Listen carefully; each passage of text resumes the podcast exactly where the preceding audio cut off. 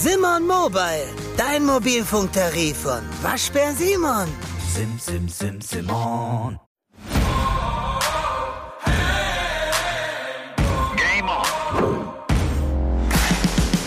Game On mit Elmar Paulke und dem Robstar Robbie Marianovic.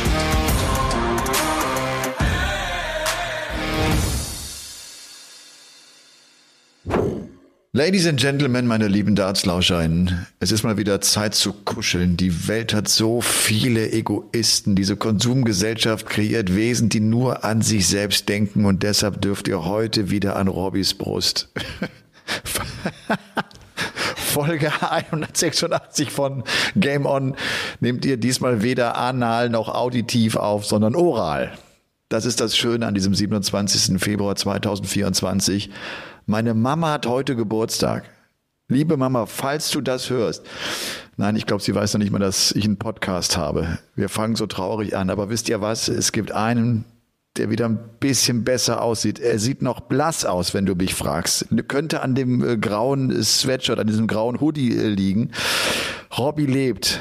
Robby, wie geht es dir? Noch. Ja, mir geht's äh, einigermaßen wieder gut. Besser, als es mir vor einer Woche ging. Das ist mal definitiv klar. Deswegen, ich bin wieder unter den Lebenden und ich kann dich beruhigen. Meine Mama hört diesen Podcast auch nicht. Warum? Und, äh, ja, sie ist keine Podcast-Hörerin. Sie, sie liest Zeitung.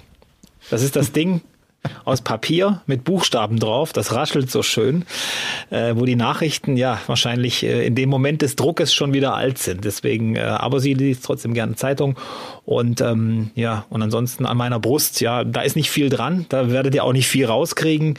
Von dem her müsst ihr euch einfach jetzt mit mir so im halb im halbfitten Zustand äh, begnügen. Aber ich glaube, lass uns nicht über irgendwelche Krankheiten reden. Das wurde hier in diesem Podcast schon rauf und runter durchgekaut, alle Nein. Krankenakten. Deswegen, äh, ich bin ich bin wieder hier.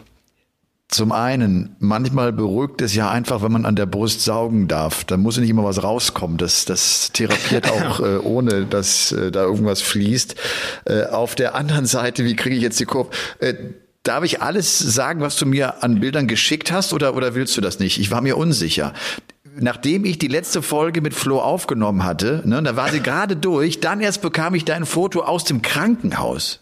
Ja. Du warst im Krankenhaus und ich habe noch Ja. dachte noch Männergrippe und ach, weißt du sowas. Ich dachte jetzt jetzt liegt er halt flach der der der Marianovic und stellt sich ein bisschen an. Da schickst du mir ein Foto aus dem Krankenhaus. Was war denn los mit dir? Ja, einfach ein grippaler Infekt, der mich richtig weggewischt hat. Ich wusste mir dann am Sonntag auch nicht mehr zu helfen. Ich hatte so starke Kopfschmerzen und alles, war ein bisschen dehydriert, wenig gegessen, äh, alles zusammen und habe dann äh, ja keine andere Lösung mehr gesehen. Das erste Mal in meinem Leben in die Notaufnahme gegangen, habe gesagt, hängt mich irgendwie an irgendwas dran, an einen Tropf äh, und äh, keine Ahnung, dass es mir einfach wieder besser geht. Und sie haben es geschafft und ich hatte echt Glück. Es war niemand in der Notaufnahme. Das heißt, ich habe auch niemanden irgendwie großartig behindert. Aber beim Hausarzt dann, da war die Hütte voll. Das kann ich dir sagen am nächsten Tag. Da waren einige Leichen, so wie ich. Also scheint wieder ein bisschen was rumzugehen.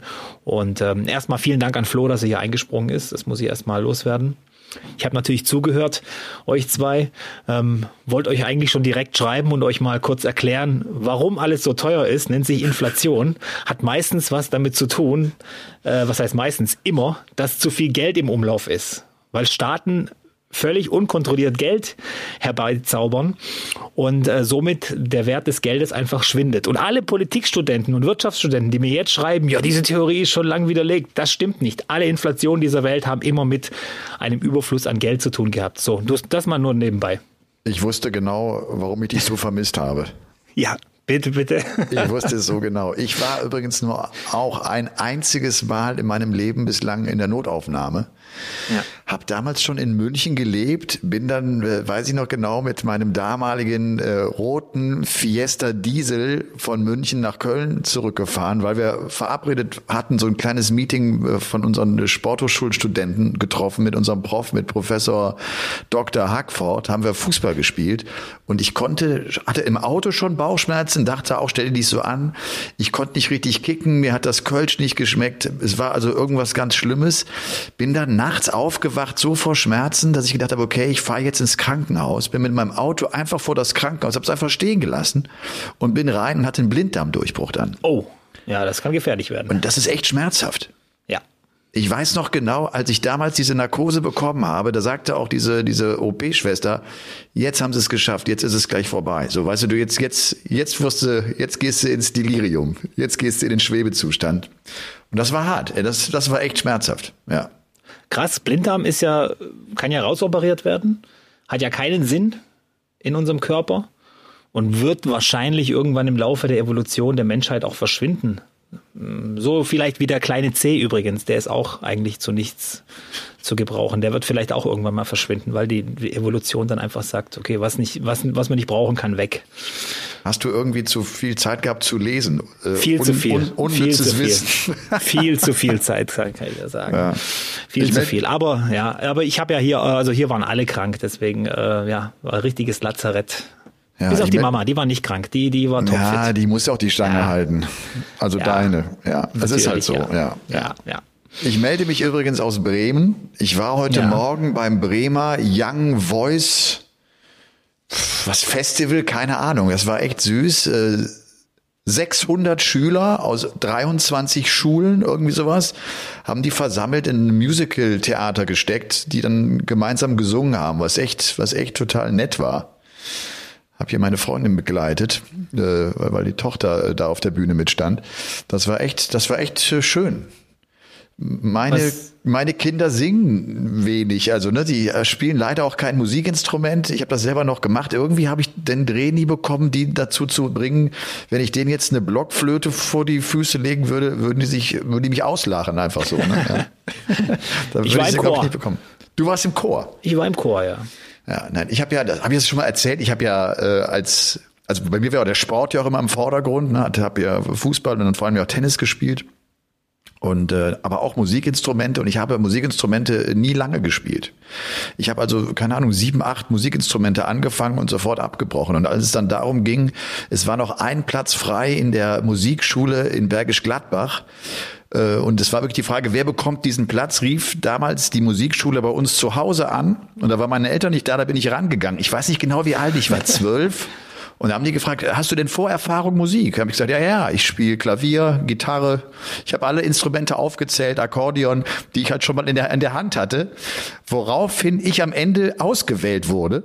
Und dann, äh, es war irgendwie so ein Konzertschlagzeuger und der empfang mich damals dann mit, du, äh, du spielst ja sieben Instrumente, das ist ja, das ist ja irre. So, die dachten, der dachte, der hat so ein Multitalent äh, vor sich und das habe ich nicht bestätigen können. Mensch. Hab, hab damals Marimbaphon angefangen und so ein, und so ein Kram. Also ich habe Was? ich hab, ich hab mich da wirklich ausprobieren dürfen. Meine Eltern haben Ja, das auch gekauft. Ich hatte ein Schlagzeug zu Hause, Marimbaphon, wir haben ein Klavier, wir hatten eine Orgel, so, wir haben, wir haben schon musiziert. Aber es hat mich nie so richtig erwischt. Schade. Ja, Also du warst der Herr der Instrumente. ja. Der, der MVG der, der Musikbranche. Quasi alles. Du hast ja alle, alle, Ja. alle, alle, Wettbewerbe hast du drauf gehabt. Ja. Ja, ich merke schon, du willst den Bogen zum Darts irgendwie spannen. Ich weiß gar nicht, ich Nö, weiß nö, gar nicht warum. Nö. Ich, äh, nee, nee, ich vergleiche immer nur alles mit Darts. Das ist in meinem Kopf immer, auch mit Zahlen. Das geht ja dir wahrscheinlich auch so. Absolut. Wenn du irgendwie. Wenn Äh, ich die 180 Za- fahre. Ja, genau. Äh, Bei mir ist es noch andere Dinge. Äh, Keine Ahnung, wenn ich eine 101 irgendwo sehe, bei der Arbeit habe ich auch viel mit Zahlen zu tun, dann überlege ich mir schon, ja, was ist da die beste Route? Über die 20, vielleicht die 19 zum Stellen, über die Triple 17, nee, die kann ich nicht so gut. Und äh, das sind dann so, so kleine Brain-Aussetzer bei mir, wo mir dann eine Minute später wieder einfällt, du musst arbeiten. Bitte konzentriere dich wieder aufs Wesentliche. Apropos Arbeiten, Robby, äh, ich habe jetzt äh, so ein bisschen dran getüftelt an einem coolen äh, Game On Logo, das unser Game On natürlich noch in den Vordergrund hält für unsere Sponsoren Elton. Sicherheitsschuhe. Sie wollen ja einen Dartschuh äh, mal ausprobieren.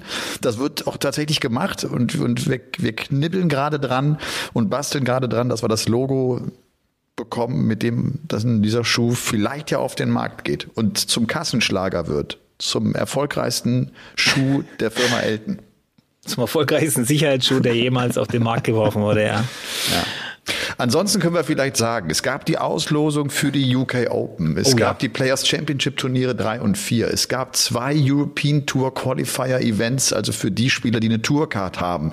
Es ist immer die Unterscheidung dieser Host Nation Qualifier. Das sind ja die Spieler ohne Tourcard und eben die, die eine Tourcard haben und trotzdem auch gerne noch mit dabei waren. Es war der Premier League Spieltag von Newcastle, der hinter uns liegt.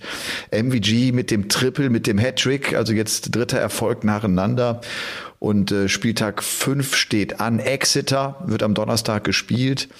Peter Wright äh, wurde jetzt von der PDC Europe, hast du das gesehen auf Instagram, äh, nach diesem 130er Checkout aus der Küche befragt. Ja. Und er konnte sich nicht erinnern. Und ich weiß Ja. auch genau, ich, Robby, ich weiß auch genau warum. Äh, Der hatte nicht mehr drauf, dass das am allerersten Abend war, als sie die Party geschmissen haben. Weil er sagt hier irgendwie, ja, ja, er hat, mir hat, er hat mir Eier gemacht. Das stimmt ja auch. Wir haben morgens immer gefrühstückt und äh, Peter kocht ja dann alles. Ne? Er, er macht Essen. Äh, Aber der hat vergessen den allerersten Abend. Ne? Und äh, ich, wenn ich, ich habe das gesehen, das Video, und dachte und wollte es ihm zurufen, aber er hätte es ja nicht gehört. Also weißt du, ich, kennst du das, dass du sagst, Peter? Nein, du erinnerst, weißt du, als du damals, ne, ja, oh, war ja auch Ich- nicht für ich- mich, ne? Also nicht, ich, hab habe auch schon- 130, Ich habe auch 130 checken schon müssen. Gerüchte Ja? gehört, dass es die 103 war. Nee, War die 130? war die 130. Okay. Also war nicht für mich, war ja für einen Kumpel von ihm.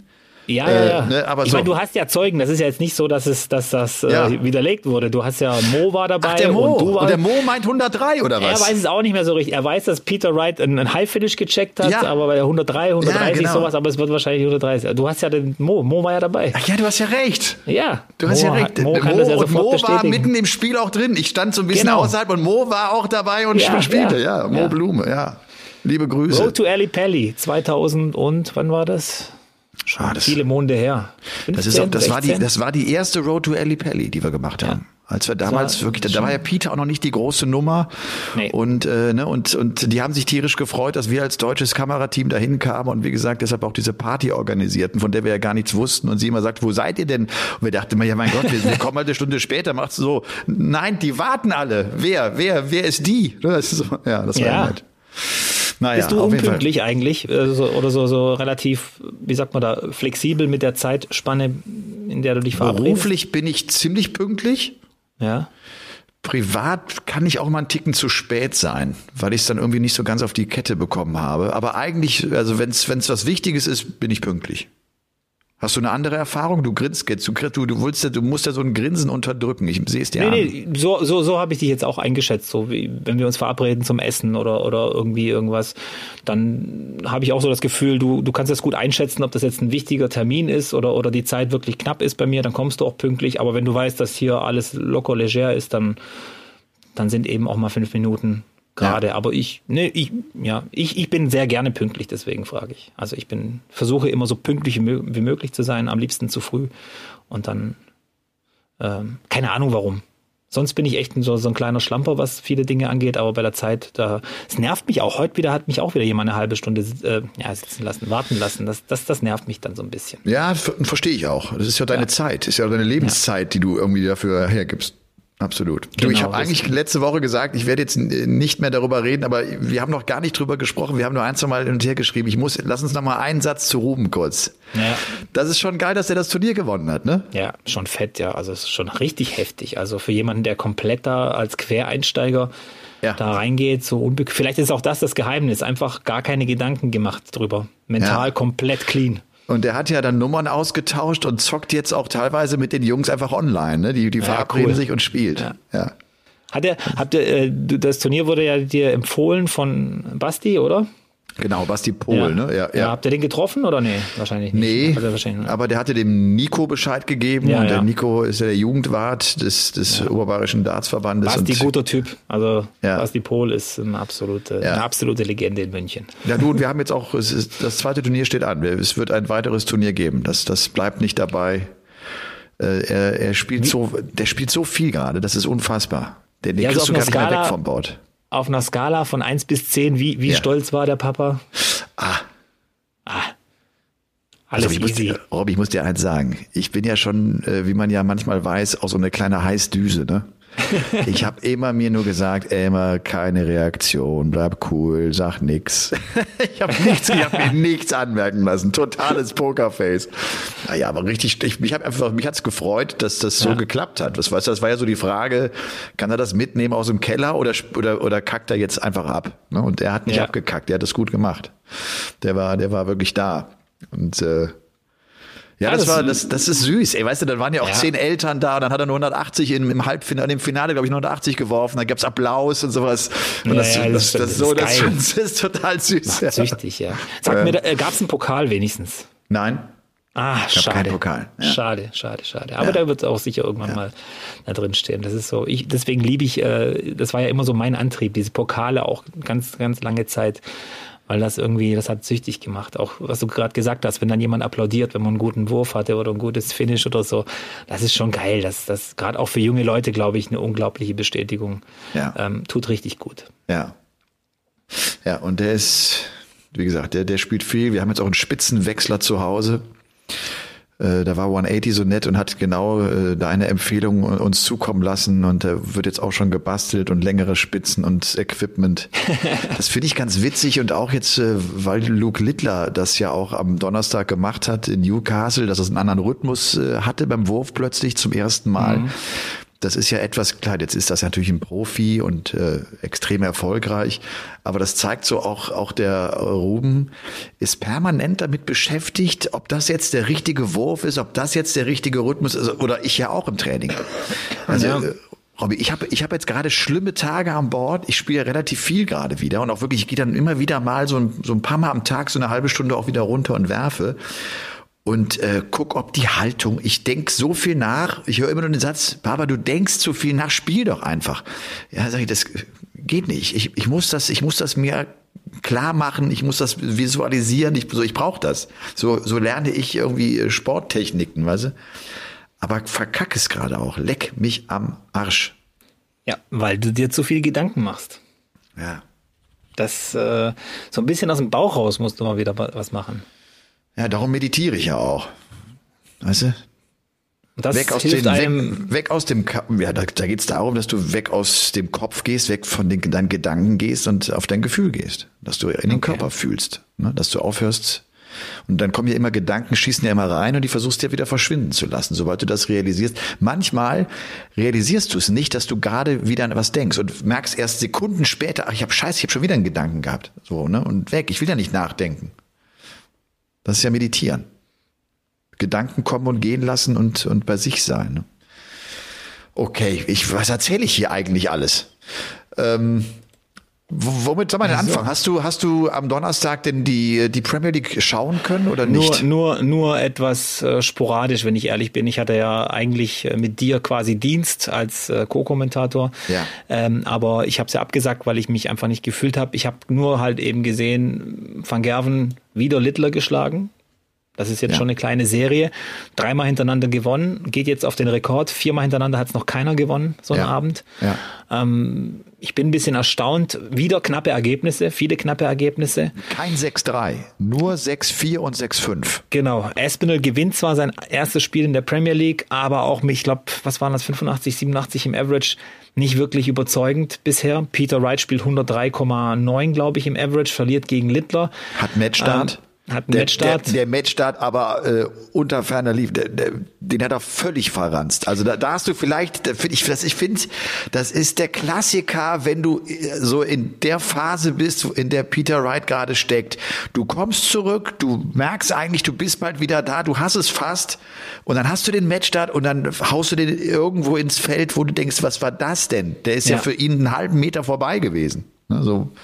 WM 2020 wäre da drin gewesen. Also das war vom, vom Mindset her wahrscheinlich, einfach von Und- der Sicherheit her. Ja. Und er ist auf Tops das ganze Match über gut. Ich war mir auch sicher, er spielt bei 52, 12 für Tops und spielt dann 20 für Doppel 16. Und du fragst dich auch, warum?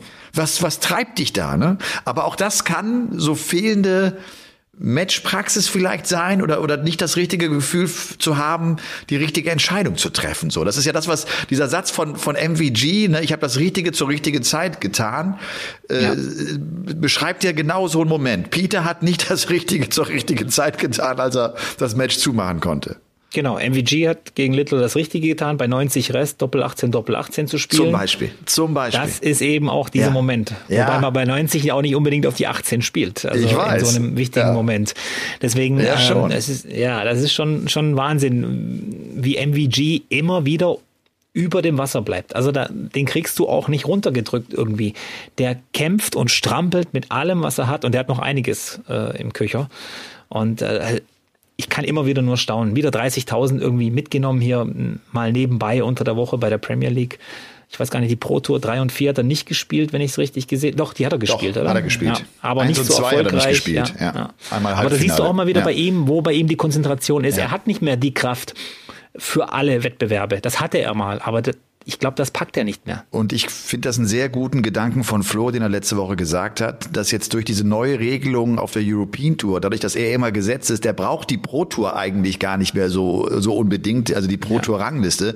Und sofort verschieben sich auch da nochmal so die Schwerpunkte. Ne? Es, sofort hat das eine Auswirkung auf seine Turnierplanung und weiß, ich werde mehr Pro Tour Turniere auslassen, da habe ich ein bisschen mehr Luft, ich brauche diese Luft, um, um gut spielen zu können, motiviert zu bleiben. Der macht es gut. Ich finde auch jetzt wieder, auch dadurch kommt jetzt was.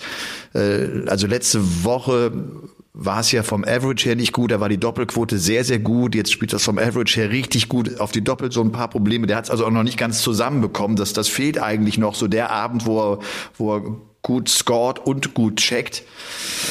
Das ist gut. Ah ja, der, der ist einfach so, der ist so stabil, der ist so resistent, finde ich wirklich. Der lässt sich durch nichts von, aus, aus, von seinem Willen abbringen, diesen Abend zu gewinnen. Du, also da Er muss kennt schon die was Situation. Schlimmes passieren, ja. Er kennt die Situation, er kennt den Druck, er kennt alles, was auf dem Spiel steht. Er, er weiß genau, Social Media, was die Leute wieder schreiben könnten, werden oder bereits schon tun, wenn er verliert, wenn er gewinnt, wie auch immer.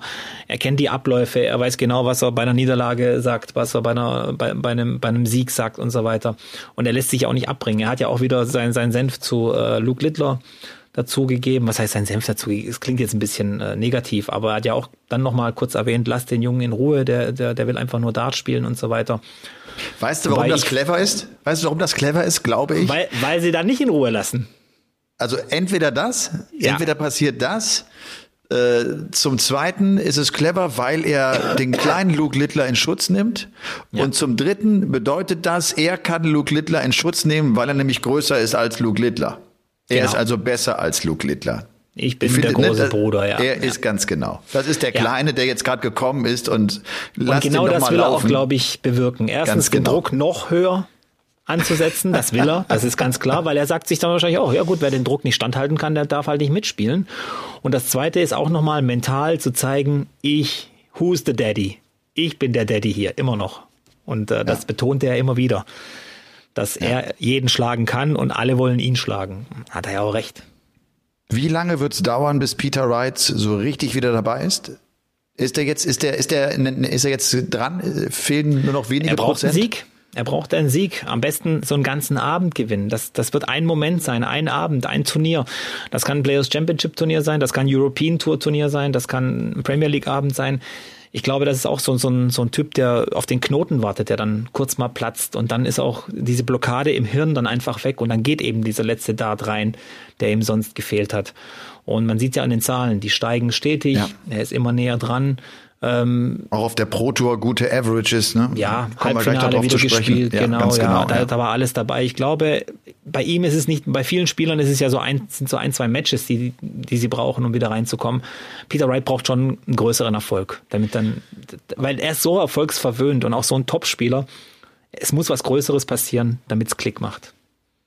Auf der anderen Seite finde ich auch so von der Körpersprache her, der sieht ganz anders aus. Der hat einen ganz anderen Gesichtsausdruck, einen ganz anderen Blick. Der hat wieder Bock, weil er halt auch merkt, so ein bisschen wie wir das auch bei Gary Anderson so gesehen haben, in der Phase, wo du merkst, jetzt kommt er wieder und Ja. dann spürt der auch, und wenn ich da bin, mache ich euch alle platt übrigens. Ne? Also das, das sehen wir ja jetzt auch in diesem Jahr, was, was Anderson so spielt. Nicht nur, dass er äh, ein Prototurnier gewinnt, sondern auch wie er es gewinnt. Mit Rekord, mit 41 und 80ern an einem Tag und so ein Kram.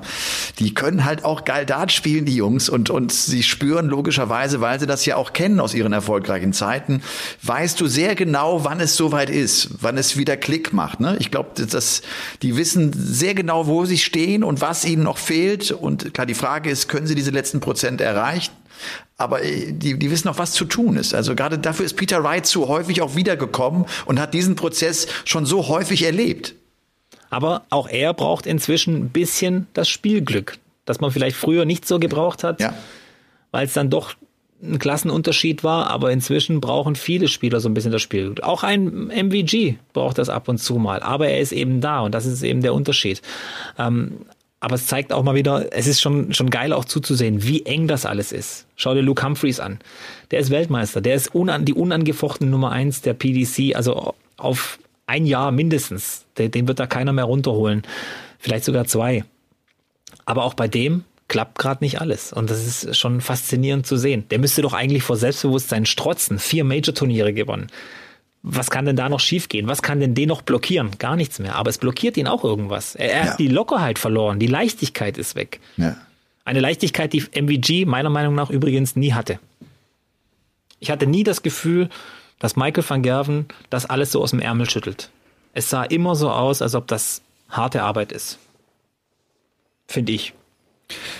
Harte Arbeit, weiß ich nicht genau. Also ich finde, bei Phil Taylor sah es nach Arbeit aus. MVG Auch, ja. macht es irgendwie anders der hat halt so eine unfassbare Präsenz irgendwann bekommen. Ne? Der war so dominant, den hast du auf der Bühne gesehen und dann ist dieser Effekt, alle wussten, dass er es gewinnen ja, wird. Ne? So. Er, hat, er wird nie dieses Ding haben, was Humphreys hat, wenn er den Dart loslässt, diese Lockerheit, dieses nee. Ding, das fliegt durch die Luft Nein. und du weißt ganz genau und er dreht sich noch um und lächelt so ein bisschen, Humphreys. Was diese einfach diese Lockerheit. Bei ja. MVG ist es dieses, ja, hier, guckt, ich hab's euch doch gesagt, ich werfe jetzt eine 180. Liegt Immer vielleicht aber auch an der Technik, die ja auch nicht sehr, sehr äh wie sagt man, äh, natürlich aussieht. Ne, nee. Die, die, die weit nach vorne gebeugt, so eine, so eine, so eine komische Haltung eigentlich, eine ungewöhnliche Haltung, die für ihn halt ja. halt sehr, sehr gut funktioniert, aber könnte auch daran liegen. Aber genau, das, was wir vom Bully Boy kennen, ne? Und so dieses, dieses Easy Going, was du mal genau, von Luke genau. Littler so hat, ne? Wo ja, du denkst, ey, ja. wie einfach, das gibt's doch gar nicht, ne? Ja. Ganz genau. Ja. Okay, Players Championship Nummer drei hat Ryan Searle gewonnen, der wirklich einer der Topstars der Pro Tour ist. Das muss man wirklich so sagen. Nach zwei Finalteilnahmen holt er sich also den Titel, schlägt im Finale seinen Trainingspartner Gary Anderson knapp mit 8 zu 7. Es ist sein fünfter Pro Tour Erfolg in seiner Karriere, sein siebter PDC-Titel, hat zwei Challenge Tour Events auch gewonnen und hatte auch keinen einfachen Weg. Im Viertelfinale Noppert geschlagen, im Halbfinale MVG geschlagen und sich am Ende also dann den Erfolg geholt. Bester Deutscher oder beste Deutsche bei diesem dritten Turnier des Jahres waren Ruprecht, Schindler, Pietrezko, die die zweite Runde erreicht haben, alle anderen fünf gleich in der ersten Runde raus. Vielleicht auch noch äh, sofort als Nachschlag Players Championship Turnier Nummer 4 gewinnt der Australier Damon Hatter im Finale gegen Chris Doby mit 8 zu 4. Sechster Tourerfolg für Damon Hatter, neunter PDC-Titel insgesamt, also sechster Pro-Tour-Erfolg für ihn. Bei Doby hatte man fast den Eindruck, der hat wohl geglaubt, dass wenn er jetzt im Vorfeld von Newcastle noch ein gutes Ergebnis erzielt, nominiert man ihn einfach nach für Newcastle Premier League. Naja, nicht ganz. Äh, er war ja da, ne? Er war ja äh, am, am Abend da, hat dann Interviews auch gegeben und du hast gemerkt, ihm blutete das Herz. Der hätte so gern mitgespielt. Der hat, der hätte so Bock gehabt da in Newcastle, was ja auch eine tolle äh, Atmosphäre war und wo du so den Stellenwert ja, auch merkst. Da musst du auch ein bisschen mehr als ein Mickey Maus Turnier gewinnen. Das muss man natürlich dazu sagen. Ja, natürlich. Ja. ja. Hätte nee, übrigens im Halbfinale ja. gegen Christian Perez, das ist ja echt eine, ja. eine große Überraschung, der so weit gekommen ist, schlägt ihn damit 7 zu 2, äh, der Mann von den Philippinen. Und ja. äh, Doby schlägt im Halbfinale Peter Wright mit 7-6 ganz knapp. Bester Deutscher an dem Tag. Flo Hempel mit dem Achtelfinale hatte den Bully Boy und Espinel geschlagen. Tolle Ergebnisse. Zwei Top 10 Spieler, zwei Top 5 Spieler. Ist ja. dann gegen Barney raus. Schrieb mir auch, gegen Barney war mehr drin, hätte ich auch noch packen können. Zumindest aber wieder so ein Ergebnis jetzt auch in der ersten Jahreshälfte, glaube ich, dass ihm vor allem auch zeigt, ich meine, wenn du den Bully Boy und Espinel schlägst, ja. dann weißt du einfach auch, okay, das geht schon in die gute, in die richtige Richtung. Flo riecht irgendwie wie so ein Hai Blut.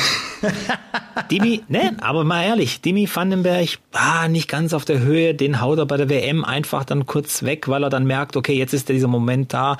Espinel und Smith, auch für mich zwei Spieler, die unkonstant sind, die ihrem Namen nicht ganz gerecht werden scheitern auch an Flo Hempel. Der braucht der Flo das irgendwie, diese, diese, keine Ahnung, diese, diese Begegnungen, wo man denkt, da ist er der Underdog, die gewinnt er und andere Begegnungen spielt er unter 90 und, und, und bewegt sich irgendwie nicht vom Fleck. Das ist echt teilweise, vielleicht kann er das irgendwie nutzen, auch mental, dass er sich genau dann vielleicht so Dauer einstellt drauf, dass, dass mhm. irgendwie jeder Gegner ihm, keine Ahnung, Gibt ja viele, die dann sich vorstellen, der will mir mein Geld wegnehmen, der will mir meinen Ruhm wegnehmen und so weiter. Weiß ich meine, so ein bisschen diese Aggression, Gary Anderson-Style vielleicht so ein bisschen. Aber, aber fällt mir irgendwie bei, bei Flo auf, wie so ein Haifisch. Der riecht Mhm. da, aha, aha, der ist verletzt, den könnte ich mir schnappen.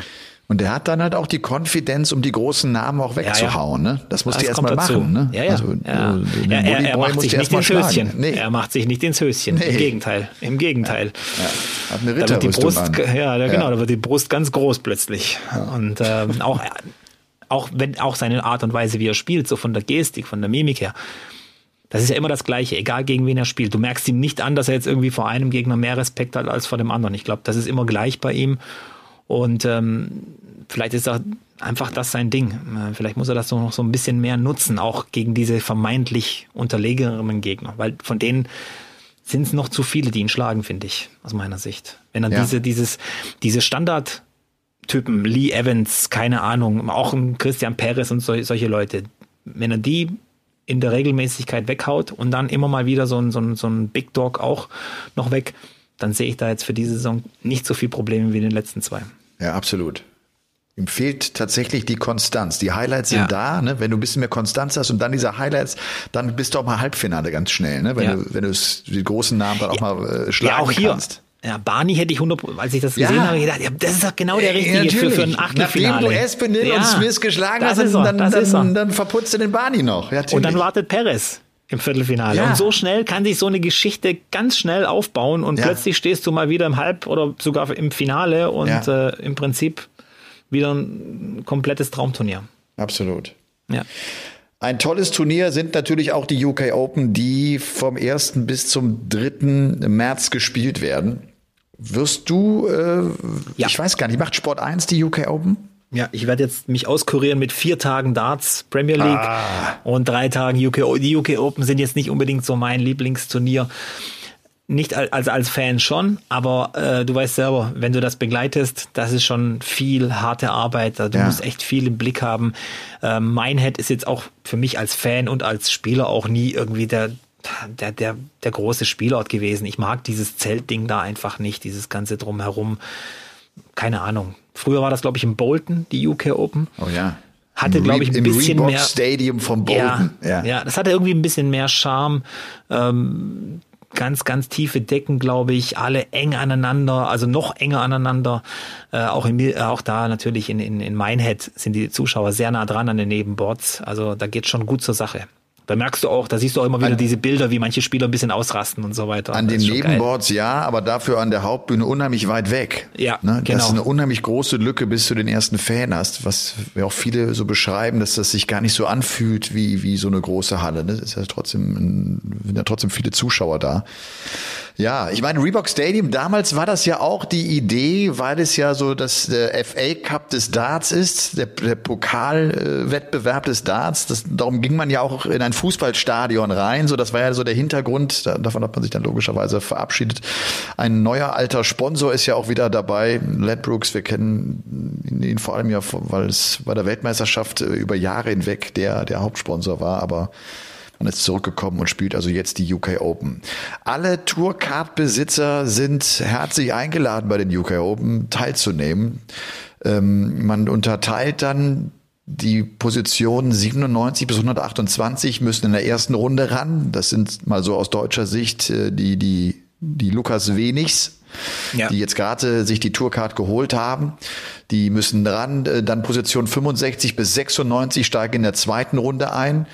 Ähm, 33 bis 64 in der dritten Runde und die Plätze 1 bis 32 in der vierten Runde. Sprich aus deutscher Sicht, Gabriel Clemens, Martin Schindler steigen erst in der vierten Runde ein, was am Freitagabend sein wird. Die ersten drei Runden werden ja am Freitagnachmittag gespielt und das sind wahnsinnig viele Partien, was du sagst und zu kommentieren. Echt anstrengend, dass es nicht, nicht auch ein paar Sachen verpasst.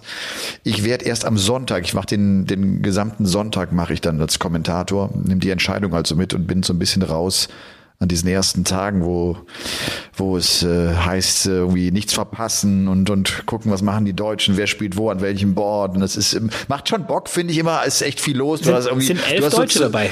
Rekord. Elf Deutsche dabei, ja. zweistellige Zahl bei einem PDC Cool. Major Turnier an Deutschen. Ja. Also das ist wieder ein neuer Rekord. Und äh, das wird wahrscheinlich das erste Turnier sein. Also das ist das erste Turnier, bei, bei dem über zehn Deutsche bei dem Major dabei sind, aber nicht das letzte. Nicht das letzte. ja, Freitagnachmittag geht's wie gesagt los. Äh, das sind immer lange, lange Tage und äh, vielleicht mal, ich gucke jetzt gerade mal in das Genre rein. Ihr könnt euch vorstellen, eine Riesenliste an, an Partien. Lukas Wenig trifft auf Tom Lonsdale beispielsweise. Dann ähm, müsste ja auch noch der Tim Wolters sein. Ashley Coleman ist der Gegner von Tim Wolters. Paul Krone trifft auf Michael Taylor, wohl gesagt äh, Michael Taylor, nicht, nicht irgendwie The Power oder sowas. Und dann steigen halt die anderen Deutschen später ein und äh, ein, am ja. Abend äh, erst ähm, Clemens und Schindler, vielleicht sei auch noch gesagt, ausgelost, so neu ausgelost wird dann erst am Freitagnacht oder nachdem die vierte Runde gespielt worden ist. Das ist ja auch immer, finde ich, eines der, der coolsten Elemente dieses Turniers, diese Auslosung, wo alle da sitzen und, und, und bangen, auf wen sie treffen und vielleicht werden große Namen schon gegeneinander gezogen und ja. das ist schon cool bis zum wird bis zum Halbfinale, ich, ich vergesse es immer. Ja, bis immer. einschließlich Halbfinale wird gelost. Immer gelost, ja. Ja, Ashley Coleman, der Gegner von Tim Wolters, äh, ist ja ein Qualifikant, also einer dieser Pub-Qualifikanten. Leonard, Leonard Gates hat sich auch qualifiziert für die UK Open.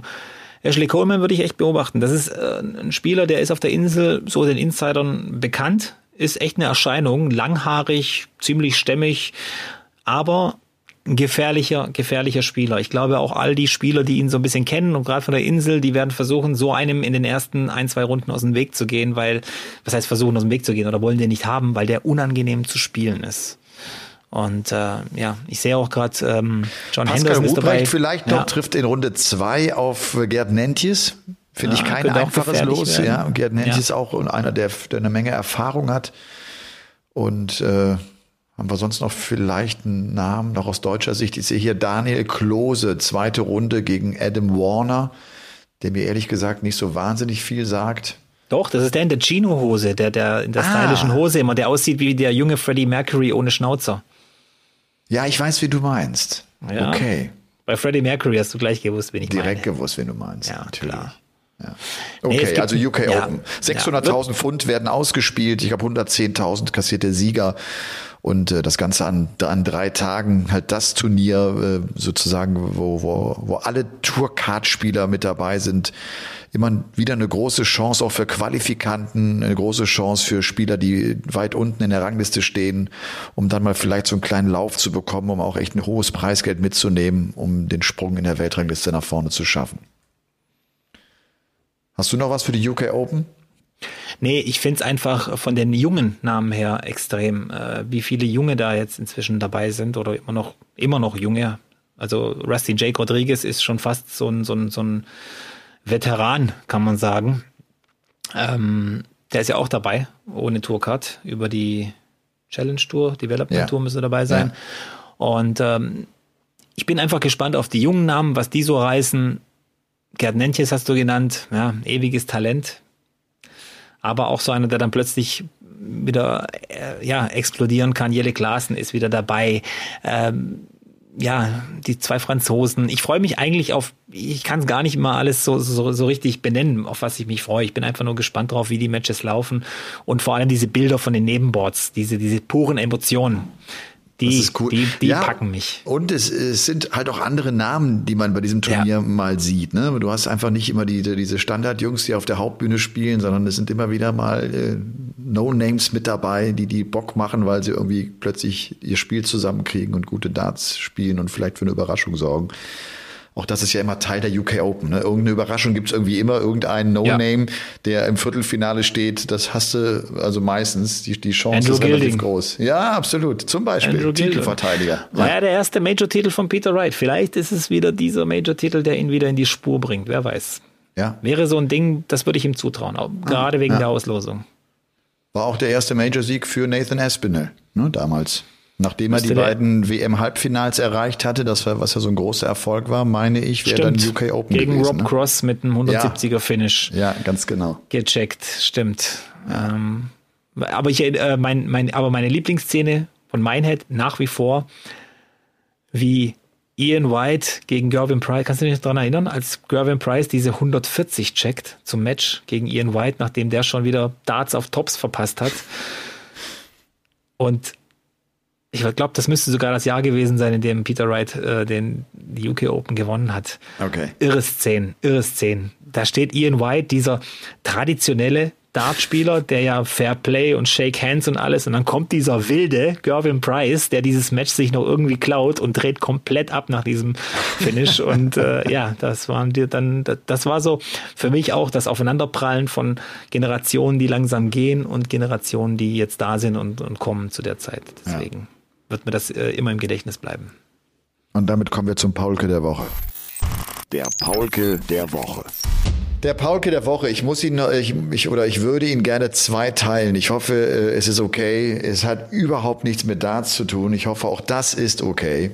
Ich würde gerne zum einen den Paulke der Woche an Andi Brehme äh, verteilen, der ja verstorben ist jetzt in diesen Tagen. Irgendwie ist das, ja, deshalb so überraschend, weil, weil man so denkt, der ist doch gar nicht so viel älter als man selbst. Der ist irgendwie zehn, zehn Jahre älter äh, als, als ich. Der hat natürlich diesen großen Moment gehabt, WM-Finale 1990. Einer dieser Momente, ne, so wie Boris Beckers erster Wimbledon-Sieg, wo du genau weißt, wo du ihn verfolgt hast. Ich war äh, auf Santorini damals äh, Urlaub gemacht und, und Breme verwandelt diesen Elver unten äh, links rein. Man hat es noch genau vor Augen und ich finde, so wie man diese Momente nicht vergisst, vergisst man auch nicht die Helden, die diese Momente äh, erzeugt haben. Und äh, so ist Andi Brehme irgendwie äh, immer ein Held gewesen. Auch ähm, wenn ich Ah nee, das, das will ich gar nicht sagen, was ich jetzt äh, gerade im Kopf hatte. Äh, einfach ein, ein, guter Typ und ich find's schön zu sehen, wenn du dann so seine Generation an Fußballern auch hörst, wie sie über ihn reden, berührt einen das umso mehr, weil er offenbar menschlich ein feiner Kerl war. So, ne? Also wenn du sich so Lothar Matthäus, der sagt, ich habe den ganzen Vormittag geweint und so, das ist irgendwie, äh, zeigt das eine, eine menschliche Größe auch von Andi Brehme. Das ist das eine. Und zum anderen hat auch nicht unbedingt was mit äh, Darts zu tun, äh, bekommt die einhändige Rückhand auf dem Tennisplatz den Paulke der Woche. Die Tennisherren-Weltrangliste gibt es seit 1973 und jetzt in dieser Woche ist zum ersten Mal kein Spieler in den Top 10, der eine einhändige Rückhand spielt. Alle spielen sie die Rückhand beidhändig. Und die einhändige Rückhand, ich selber habe immer Rückhand einhändig gespielt und das war so mein, mein bester Schlag. Ich finde es irgendwie einen der coolsten Schläge auf dem Tennisplatz. Ich glaube übrigens auch Gaga spielt die Rückhand einhändig, wenn ich das richtig im Kopf habe. Der hat ja auch mal ganz gut Tennis gespielt. Und ähm, ja, das ist für mich so, so ein Schlag, der, der der so fest zum Tennis dazugehört. Ich finde es echt schade, dass es keinen dieser Topstars mehr gibt, der die Rückhand einhändig spielt. Also Michael Schumacher, mein, mein Ex-Schwager Tommy Haas hat auch so eine geile einhändige Rückhand gehabt. Roger Federer hat die Rückhand ja einhändig gespielt. Vielleicht die beste einhändige Rückhand ever von Stanislav Wawrinka, dem Schweizer, der so eine Fackel hat mit diesem einen Arm, was unglaublich ist. Aber auch Richard Gasquet war auch einer, der, hab dessen Debüt damals in Monte Carlo kommentiert. Da ist er mit 15 oder 16 hingekommen. Das war die, das ganz große Talent Frankreichs. Der hatte eine einhändige Rückhand, ein schmächtiges Kerlchen. Und du hast gedacht, wo hat er denn diese Power her? Wie macht denn der Kerl die Kugel so schnell mit seiner einhändigen Rückhand? Das waren so geile Schläge und so und so und so geile Momente. Aber gibt's nicht mehr. Und du hast also heute, wenn man ja auch mal sieht, die Djokovic, die Nadals, die Murrays, das, das sind so die, die diese Phase vielleicht auch dann äh, eingeleitet haben. Aber wenn man es auch so in meiner Zeit ist, dann ist natürlich auch so Agassi, Jim Courier, die so geile beidhändige Rückhandschläge hatten. Also die einhändige Rückhand. Die Süddeutsche hat jetzt geschrieben, dass ähm, dass die Evolution des Tennissports, äh, die Athletik äh, hat siegen lassen über die Eleganz. Das, das finde ich einen schönen Satz, weil dieser einhändige Rückhand so ein eleganter Schlag ist. Langweilige ich euch eigentlich sehr oder oder oder wahnsinnig oder das ist, ist das zu speziell auf Tennis? Kannst du da mitreden? Ähm, nur teilweise. Ich finde es interessant. Mir war das gar nicht so bewusst mit dieser einhändigen Rückhand. Ich hätte nur eine Frage. Einhändige Rückhand bedeutet, man braucht mehr Power oder eine bessere Technik. Was, was steckt dahinter? Weil ich finde, von der Ästhetik her sieht natürlich die einhändige Rückhand viel, viel schöner aus. Wenn ich mir dieses Bild vorstelle von Boris Becker, wie er da die Schulter so schön elegant zum oben Beispiel. hat. Ja, genau, das sieht viel, viel schöner aus als dieses angestrengte, wenn, wenn Rafael Nadal auf diesen Ball mit beiden Händen drauf pritscht. Also das, das ist mir schon bewusst. Aber brauchst du dann eine, eine, eine bessere Technik mit der einen Hand oder, oder doch die Power dazu? Ja, du, also zum einen genau, hast du eine größere Kontrolle, wenn du mit zwei Händen dran bist, ist die Kontrolle größer. Du brauchst äh, wahrscheinlich den besseren Teff, Treffpunkt, die bessere Position zum Schlag. Du kannst im Schlag nicht mehr so gut korrigieren. Du musst schon gut stehen, um das Ding auch dann so sauber zu treffen. Hast auf der anderen Seite eine bessere Reichweite. Du kommst mit einer Hand bin ich, habe ich, hab ich mehr Reichweite, komm an Bälle besser ran. Aber letztlich ist es einfach die Athletik, die, die Power, die du in diesen beidhändigen Schlag reinbringen kannst. Das war ja auch, wenn man so das große Duell Nadal gegen, gegen Federer, das war ja auch beidhändige gegen einhändige Rückhand. Der eine zwar Linkshänder, der andere Rechtshänder, aber am Ende hat Nadal ihn immer gekriegt, weil er ihm das Ding hoch auf seine einhändige Rückhand, dann hängst du da oben und mit dem einen Arm hast du nicht mehr die Kraft, um den Ball auch dann so druckvoll zurückzuspielen. Da musst du schon äh, so andere Ideen haben, andere Kniffe haben, was du machst, den Ball früher nehmen und so. Ja, von daher ist das schon, ne? deshalb auch so die Athletik gewinnt gegen die Eleganz. Es geht vor allem natürlich um, um Kraft und um, um Kontrolle, dass du den Ball so gut kontrollieren kannst. Da ist ja Djokovic äh, ein, ein Monster der hat ja, finde ich, vielleicht die beste Rückhand von allen. Ja. Das macht schon, das ist schon faszinierend für mich so, ne? Also ich, das ist ja, weil man es auch selber halt. Ich habe als Kind habe ich die Rückhand beidhändig gespielt, habe dann irgendwann so mit 14, 15 auf eine nicht gewechselt und ich hatte eine gute Rückhand. Meine Vorhand war immer eine Katastrophe. Aber meine Rückhand ja, hatte ich, da hatte ich echt einen guten Touch. Wäre meine Rückhand, wäre meine Vorhand so gut gewesen wie meine Rückhand, dann hätte ich, glaube ich, ganz gut werden können. naja. Nee, für mich schon interessant natürlich, wenn im Sport sich extrem was verändert. Ich gucke, beim Dart gibt's ja auch immer mal ein paar Kleinigkeiten, die einfach verschwinden. Ähm, aber bei Andi Breme war ich natürlich komplett äh, da. Ich weiß nämlich auch noch, ich habe das in der Kneipe meiner Eltern angeguckt, 1990. Ich war zwar erst zehn Jahre alt, aber mir ist das komplett im Kopf geblieben, wie wir danach äh, mit der äh, mit allen Gästen dann hier auf den Marktplatz gegangen sind. Es war eine Riesenparty. Da ging's richtig zur Sache. Erste, also erste Weltmeisterschaft des wiedervereinigten Deutschlands, muss man ja dazu sagen, in Italien gewonnen. Und diese Szene damals war ja natürlich für alle, ich weiß noch, wie, wie geschockt alle waren, warum schießt Matthäus diesen Elfmeter nicht? Das war ja der Spieler des Turniers. Der wurde, ja. glaube ich, auch zum besten Spieler des Turniers gewählt, war ja Weltfußballer danach und alles. Der Zimmernachbar hat ja Matthäus jetzt, hat immer das Zimmer geteilt mit Andi Bremer. Ja, ne? Der, genau, ja. Und äh, er spielt diesen, die, oder er, er schießt diesen Elfmeter nicht Später, keine Ahnung, da hieß es dann, er hatte neue, neue Kickschuhe an und wollte deswegen nicht. Dann hieß es, er, er fühlt sich nicht gut. Also, ja, ich meine, ich würde mich auch nicht gut fühlen, wenn jemand sagt, so, jetzt das entscheidende, der entscheidende Elfmeter im WM-Finale für dein Land. Und dann dieses Ding, was ich auch gelesen habe, dass es gar, gar, kein, gar keine Konversation gab zwischen Franz Beckenbauer und Andi Brehme. Das war nur ein Blick. Und Andi Brehme muss wohl nur genickt haben, sich den Ball geschnappt, geschnappt haben. Und dieser Torwart damals von den, von den Argentiniern, das war ein Elfmeterkiller, Goicochea. Der hat immer gewusst, wer wohin schießt. Und er war in der richtigen Ecke, aber der war einfach unhaltbar geschossen. Und es war schon un unfassbare Szenen. Klinsmann komplett durchgedreht da, die sich in den Arm genommen. Äh, was ich an dieser Zeit am schönsten fand, Heute hätte ja Mbappé in so einer, also nach so einem Elfmeter seinen Tanz da aufgeführt oder irgendwas mit der Eckfahne gemacht oder die werden über den Platz gerobbt oder so. Die haben sich einfach nur gefreut damals, dass sie gewonnen haben. Und das fand ich noch ja, ich weiß, das ist jetzt wieder so ein Standard, bla bla bla. Echter Fußball war das einfach noch. Alle hatten noch schwarze, schwarze Kickschuhe an. Ja, Andi Breme gehört ja auch zu den Fußballern, äh, von denen man gesagt hat, er hat wahrscheinlich gar nicht so viel nachgedacht. Der hat einfach ja. sich die Pocke genommen und hat es halt reingemacht, so wie immer. Ja. Ganz ja. einfach. Ja. Ne, tut ja manchmal auch gut. Haben wir ja im Darts, da ist ja die Brücke auch zum Darts. Wir sagen ja oft ja. dieses, die, die Leute, die zu viel, die zu viel reflektieren, die zu viel nachdenken darüber, was es bedeutet, jetzt in dem Moment zu sein, die werden sich schwerer tun als der, der hingeht und denkt, hau ich halt rein. Ja. ist ja einfach. Das sind ja, nur elf aber, Meter. Aber wie gesagt, über, über dieses WM, über diese WM komplett könnte ich hier noch eine halbe Stunde lang philosophieren. Allein schon Diego Maradona hat da teilgenommen. Ja. Für mich also neben Sidan, Sidan und Maradona sind meine zwei äh, Helden überhaupt. Ich habe mir einen Ohrring stechen lassen und habe das meinen Eltern auch damals so erklärt, weil Diego Maradona einen hatte, brauchte ich natürlich auch einen Ohrring und so. Das war damals völlig irre eigentlich. Und all, ich glaube, keine Ahnung, eine Milliarde Kinder auf der Welt haben sich einen Ohrring stechen lassen wegen Diego Maradona. Und äh, es war einfach toll. Franz Beckenbauer, wie sie alle hießen.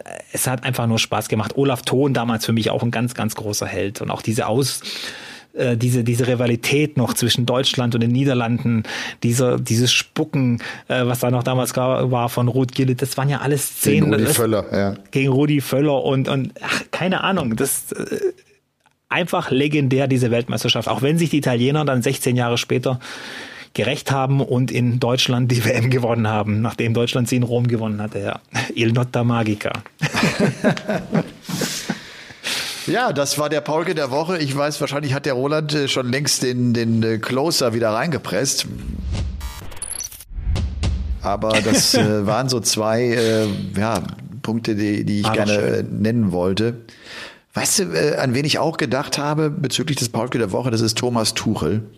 Ich find's gerade echt hart, durch was für Scheiße der gehen muss, wie viel schlimme Fragen der bekommt, dass der aufpassen muss, dass er nicht komplett durchdreht. Jetzt hat er irgendwie auf einem Koffer gesessen am Spielfeldrand. Da kriegt er jetzt im, da kriegt er in der PK die Frage gestellt, äh, waren das ihre gepackten Koffer? Boah.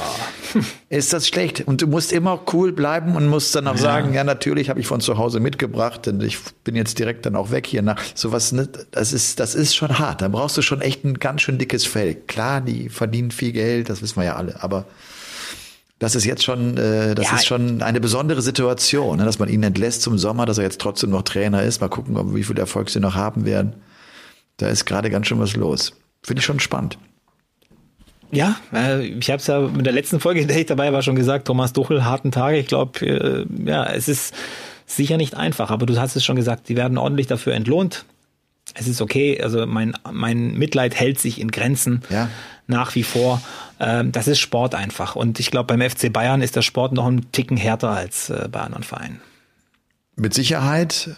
Er wurde ja auch irgendwann gefragt, so hat er, ob er jetzt Angst um seinen Job habe, bevor dann dieser Entschluss des FC Bayern kam, äh, sich nach dem Sommer zu trennen. Da sagt er auch, Angst ist mein Job. Ich mache meine Arbeit. So wird er das auch sehen. Ne? Vielleicht, vielleicht fühlt man ihn auch so, wie man ihn fühlt, äh, weil er so eine Einstellung auch womöglich hat, die natürlich gesund ist. Also es ist ja nicht sein Leben. Ne? Also ist ja logisch. Naja. Äh, Gibt es noch irgendwas zum Darts zu sagen, mein lieber Robby? Ja, Tra ja, trainierst ja, du fleißig? Hast du da was auf dem, du, du hast noch was auf dem Zettel? Nö, ich muss, ja, ich muss noch ein bisschen äh, wirklich tatsächlich trainieren, weil ich muss ja hier meine Online-Liga endlich mal anfangen. Ich habe unter anderem Nico Kurz in meiner Gruppe erwischt. Nicht einfach, kann ich dir sagen. Das ist ähnlich schwer, wie Thomas Duchel es im Moment hat. Also nur zum Vergleich.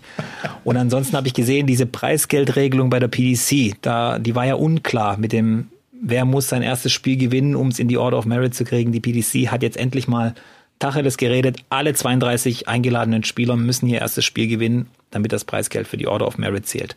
Es gab wohl ziemliche Proteste in Richtung PDPA von anderen Spielern, weil sie natürlich auch gesagt haben, da wurden dann Spieler genannt wie Martin Schindler und Gabriel Clemens, weil man sagt, hey, die haben schon 5000 sicher auf der Kante in der Pro Tour, in der Order of Merit, äh, das ist doch irgendwo nicht fair und so weiter. Deswegen hat man jetzt den Entschluss gefasst, ja, wir ziehen das jetzt durch.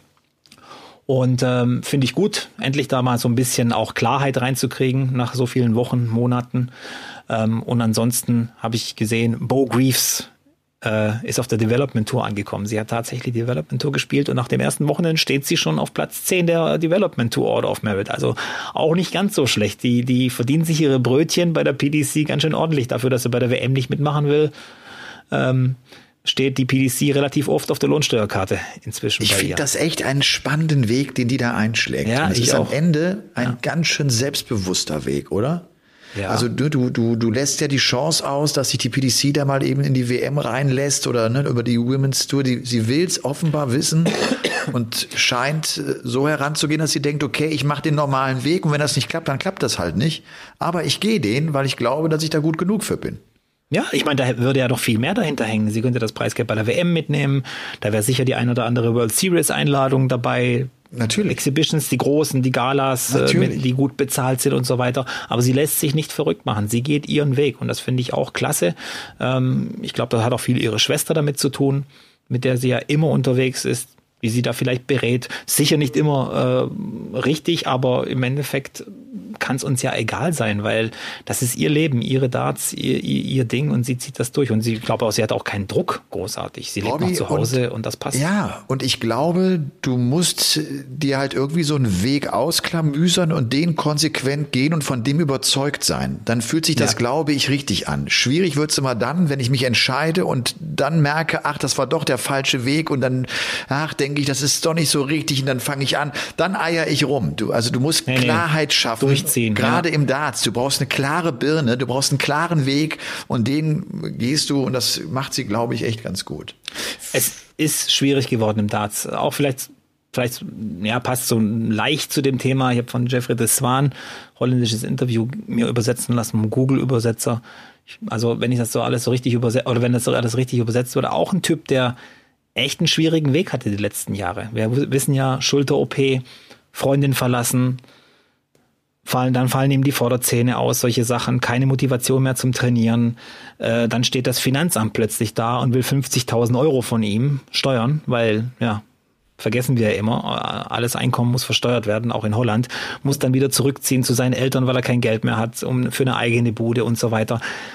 Und da siehst du auch mal, das ist nicht alles Glanz und Gloria. Und Jeffrey de Swan ist ja einer gewesen, World Matchplay Halbfinale. Das war ja das Talent schlechthin aus, aus den Niederlanden eine Zeit lang. Damals hat man gedacht, das ist eine zukünftige Eins. Auch, Ja, ja. Wie, der, auch wie der gespielt hat. Ne? Wenn, wenn der Ja, ja. einen Lauf gesch- geschoben hat, da hast du gedacht, der, der, der fackelt alle weg. In dem Genau. Rhythmus auch. Der überrollt dich einfach. Ne? Ja. Genau. Und das alles war ja so ein bisschen verborgen vor uns.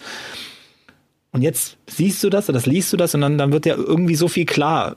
Gerade weil du sagst, die Birne muss klar sein. Wenn die nicht klar ist, und das hat man dann bei Jeffrey Swan gesehen, Tourcard weg, es läuft nicht mehr, die Lockerheit ist weg und, und, und alles hängt irgendwie an, die, an, an, an deinem Kopf irgendwie. Und das finde ich für eine 18-Jährige oder 19-Jährige, die Bo Greaves ist, macht sie das sehr, sehr stark. Und vor allem, was die, wenn sie es liest, was die für ein Shit teilweise lesen muss in dieses, in, in Social Media, also dafür auch nochmal Hut ab.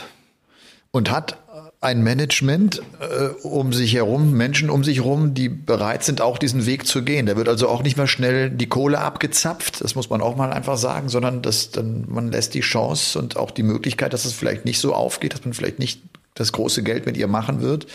Kann ja auch noch passieren, wissen wir nicht so ganz genau. Auch das ist ein Unterschied zu Luke Littler. Finde ich so geil. Äh, jetzt diese Meldung am Donnerstag, glaube ich, passend zum, zum Premier League Spieltag. Luke Littler, der, der Mega-Deal. Keiner weiß, welche Summe läuft, fließt. Auch die englischen Medien wissen es nicht.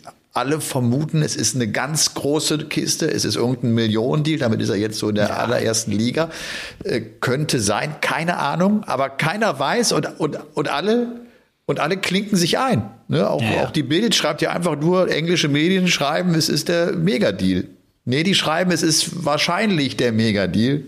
Keiner weiß es so genau. Es wird noch nicht der Megadeal sein. Er wird Glaube ich sicher sech- nicht. sechsstellig für ihn ausfallen im Laufe der Jahre und nicht in einem oder zwei Du meinst Jahren. nicht siebenstellig? Nee, glaube ich nicht. Also das werden, das werden vier oder fünf Jahre sein. Ähm, Ich könnte mir vorstellen, dass Target natürlich auch in einer ganz guten Verhandlungsposition ist, weil die gesagt haben, pass auf, wir haben dich damals genommen, als du zwölf Jahre alt warst. Wir sind Ja. so lange jetzt schon dein Partner.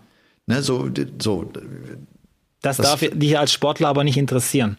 Weil die Pfeile werfen muss er immer noch selber und nicht Target. Dann so, so darfst du dich mental ja nicht erpressen lassen, das ist ja ganz klar. Die werden ihm ein sehr, sehr großzügiges Angebot gemacht haben mit dem Hinweis, mit uns hat das bisher gut geklappt und wir sind für dich da und wir sorgen auch für alles. Ich meine allein schon, dass ähm, der Chef von Target da auch immer oft dabei war und, und, und selber Gary, ich habe den Namen jetzt vergessen, wie er mit Nachnamen heißt, ich habe ihn auch ist, gleich. auch, ist ja jetzt auch egal. Auf jeden Ja. Fall ein, ein, ein, ein sehr reicher Mann, der viel, viele Spieler unter sich hat und so weiter. Aber ich kann mir jetzt nicht vorstellen, dass das jetzt ein 3 Millionen Pfund Deal war. Also es wird ja gemunkelt, dass MVG zwei bis drei Millionen von Winmo für fünf oder sechs Jahre bekommen hat oder, oder vier Jahre, ich weiß es nicht mehr. Das, das wird für, in meinen Augen wird das immer noch der größte Deal sein, den es bisher gab. Ähm, wobei ich sagen muss, ich habe meine Luke Littler Darts im Januar bestellt und die kommen jetzt erst nächste Woche. Also da, da, da müssen wohl einige äh, produziert worden sein. Und ich könnte mir vorstellen, äh, klar, das ist ja auch ein Teil der Verhandlung. Das Fixum ist ja das eine, deine Beteiligung an verkauften Darts ist das andere. Ja. Und äh, da geht ja Luke Littler mit dem Hype der WM offenbar auch nochmal in ein, auf ein neues Level, ja auch gerade in England. Ja. Wir wissen, dass das, das so Gaga in Deutschland, das funktioniert wahnsinnig gut. Er verkauft unheimlich viele seiner Darts, ist auch für Target deshalb eine ganz wichtige Größe. Ja. Weil jetzt im Vergleich zu einem Espinel, der, der längst nicht so viele Darts verkauft wie, wie Gaga in Deutschland, ist Espinel in England einfach nicht so das große Thema, weil es andere Persönlichkeiten gibt, weil es andere Namen gibt. Luke Littler ist natürlich äh, ein Popstar, ne? der, der, Mhm. der, der hat alle fasziniert, der fasziniert alle. Und äh, klar, wenn der dann ein paar Pfund pro Dart kassiert, das wird er machen. Und dann Denkst weißt du, dass nicht, es siebenstellig äh, rausläuft? Ja, das glaube ich. Am Ende. Aber wenn man alles zusammenzählt, mit Also Provisionen und Laufzeit und so weiter, das ist siebenstellig. Das würde mich sehr wundern, wenn das nicht siebenstellig ist, ja. Echt? Okay. Wenn ich der Manager von Luke Littler wäre, hätte ich, würde ich nichts unter einem siebenstelligen Betrag unterschreiben. Ja, aber das sind jetzt nicht diese Managements, die du kennst aus der Bundesliga oder aus dem Showbusiness oder so. Das, das sind noch mal, die sind noch mal ein, zwei Stufen drunter. Das sind jetzt keine knallharten. Natürlich gibt's Natürlich. große Firmen wie Modus, ZWA, die haben da richtig Profis sitzen. ja, ja, das sind richtige knallharte auch Geschäftsleute. Aber ich glaube nicht, dass bei bei Luke Littler äh, so ein Management dahinter steht. Die werden sicher den besten Deal für versuchen für ihn rauszuhandeln und so weiter. Aber ich glaube, dass da nach wie vor die Zahlen noch moderat sind. Okay. Er hat keinen WM-Titel, er hat keinen Major-Titel. Er hat jetzt vier Players Championship-Turniere gespielt. Die ersten sechs, sieben, acht Wochen auf der Pro Pro Tour sind für ihn jetzt quasi im, im, im Gange. Der Vertrag ist eben ausgelaufen, ja. Man will sich lange an ihn binden und ich glaube, dass Luke Littler eher so ein Typ ist, wo er sagt, ja, ich war bisher bei Target, dann bleibe ich bei Target. Warum, was soll ich jetzt da, zu wem hätte er denn gehen sollen? Nein. Also klar, Target wird sowieso wahrscheinlich das beste An Angebot gemacht haben, das Ja, glaube ich auch. ja, Wo soll er hingehen? Ich glaube, äh, Ja. Firmen wie Unicorn sind nicht mehr bereit, diese Summen äh, zu zahlen, können das wahrscheinlich auch gar nicht mehr. Auf der anderen Seite hast du natürlich auch echt Möglichkeiten, so einen Vertrag gut zu, zu konzipieren. Es kann ja auch ein sehr erfolgsorientierter Vertrag sein, ne? dass wenn er wirklich Ja. die Eins wird, wenn er Weltmeister, dass er dann richtig Kohle bekommt. Also so, wenn der Plan aufgeht, wird er richtig verdienen. Wir wissen es nicht. Ich fand es nur einfach so witzig, dass sich alle draufstürzen, alle schreiben es, keiner weiß, was für eine Summe fließt, aber es ist der Mega-Deal des Jahres, vielleicht der größte Deal, den es jemals gab im Darts. Ja. Naja. Zeigt vielleicht ja, dass seine Darts bei Target ja auch über 100 Euro kosten, wenn man sich ein Set Ja. holt. Das ist ja auch schon, da bist du so im Bereich eigentlich so von Taylor und Barney und sowas. Das haben nicht viele.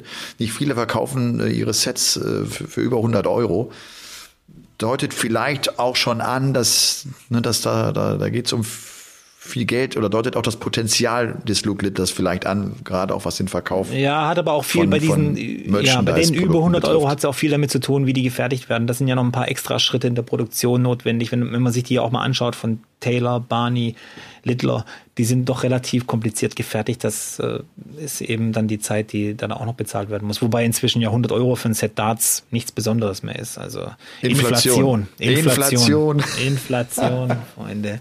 Bald kostet so ein Inflation. Hanuta 100 Euro. Ja, wird Inflation. kommen. Wird kommen. Wird kommen. Ach, Robby. Deswegen. Jetzt Ja. haben wir schon wieder über eine Stunde, glaube ich, ne? Die Zeit verrennt. Ja, wir haben jetzt wahrscheinlich nicht, wir sind nicht so tief in die Materie der UK Open gegangen, wie sich das vielleicht der ein oder andere oder die ein oder andere Ach gewünscht ja. hätte. Aber wir werden da noch reingehen. Vor allem, wenn die Natürlich. UK Open dann gelaufen sind. Das ist am Sonntag. Natürlich. Äh, Sonntagnacht. Oh Gott, da muss ich wieder, da wird's wieder spät. Da wird's wieder spät. Das wird echt ein hartes Wochenende für mich. Ihr könnt mir, mir ruhig mal ein bisschen Mitleid schicken, übrigens. Wir haben dir schon so viel Mitleid geschickt. Ich habe Ich weiß, alle ich aufgerufen, weiß, ich dass weiß. dich. Hast Ich du habe eigentlich viele Nachrichten bekommen? Ich habe mindestens 15 bis 20 Nachrichten bekommen mit guten Besserungswünschen und so weiter. Bedanke ich mich auch recht herzlich dafür. Ich habe das alles so im Halbdelirium auf Ibuprofen 800 äh, gelesen und äh, habe auch manche geliked. Äh, sorry an alle, denen ich nicht zurückgeschrieben habe, die das gele gelesen Zeichen gesehen haben, aber so ist es. Das ist übrigens mein Plan für die nächsten Monate, WhatsApp deinstallieren. Das wünsche ich mir schon lange. Dann mach's einfach. Ja. Ich sollte mal meditieren, in mich gehen und dann einfach löschen. Na also. Ich habe da so Bock drauf, das kannst du dir gar nicht vorstellen. Meditieren sage ich dir schon seit Jahren, dass du das mal machen sollst. Das, das, da weigerst du dich ja irgendwie. Pass auf, zum Abschluss. Äh, Du erinnerst dich, unsere letzte Folge von äh, vor zwei Wochen äh, hatte ja auch das Thema Walk-on Song. Ich habe Ja. einige Nachrichten bekommen, einiges ist Oh, auch ja. gepostet worden. Ich will vielleicht noch zum Abschluss dieses Themas, äh, hat André geschrieben, vielleicht hat er dir ja auch geschrieben, aus Berlin, glaube ich, schreibt er. Seit der letzten Folge bin ich wirklich auf der Suche nach einem perfekten Walk-on-Song für euch. Ich bin sehr musikbegeistert und ich finde, ein Walk-on-Song ist sehr wichtig im Darts. Nach tagelangen Gedankengängen und unzähligen Hörens von Musikstücken bin ich zu einem Ergebnis gekommen, schreibt der André. Deinen Walk-on-Song Elmar hatte ich schon äh, vor dieser Podcast-Folge gehört und äh, ich wusste, er ist genau der richtige. Es ist der Song von den Dire Straits Walk of Life. Der sagt mir natürlich was, den habe ich in meiner Jugend gehört. Mir ist das irgendwie zu alt, wenn ich ehrlich bin. Das, das zeigt sofort, was für ein alter Sack ich bin. Ich will irgendwas Moderneres haben, André, sei mir nicht böse. Ich gehe nicht konform damit, Äh, den, den würde ich nicht nehmen. Ich, das ist mir auch zu wenig Party, das ist mir zu gesetzt, das ist mir zu wenig enthusiastisch, da ja, geht zu wenig ab.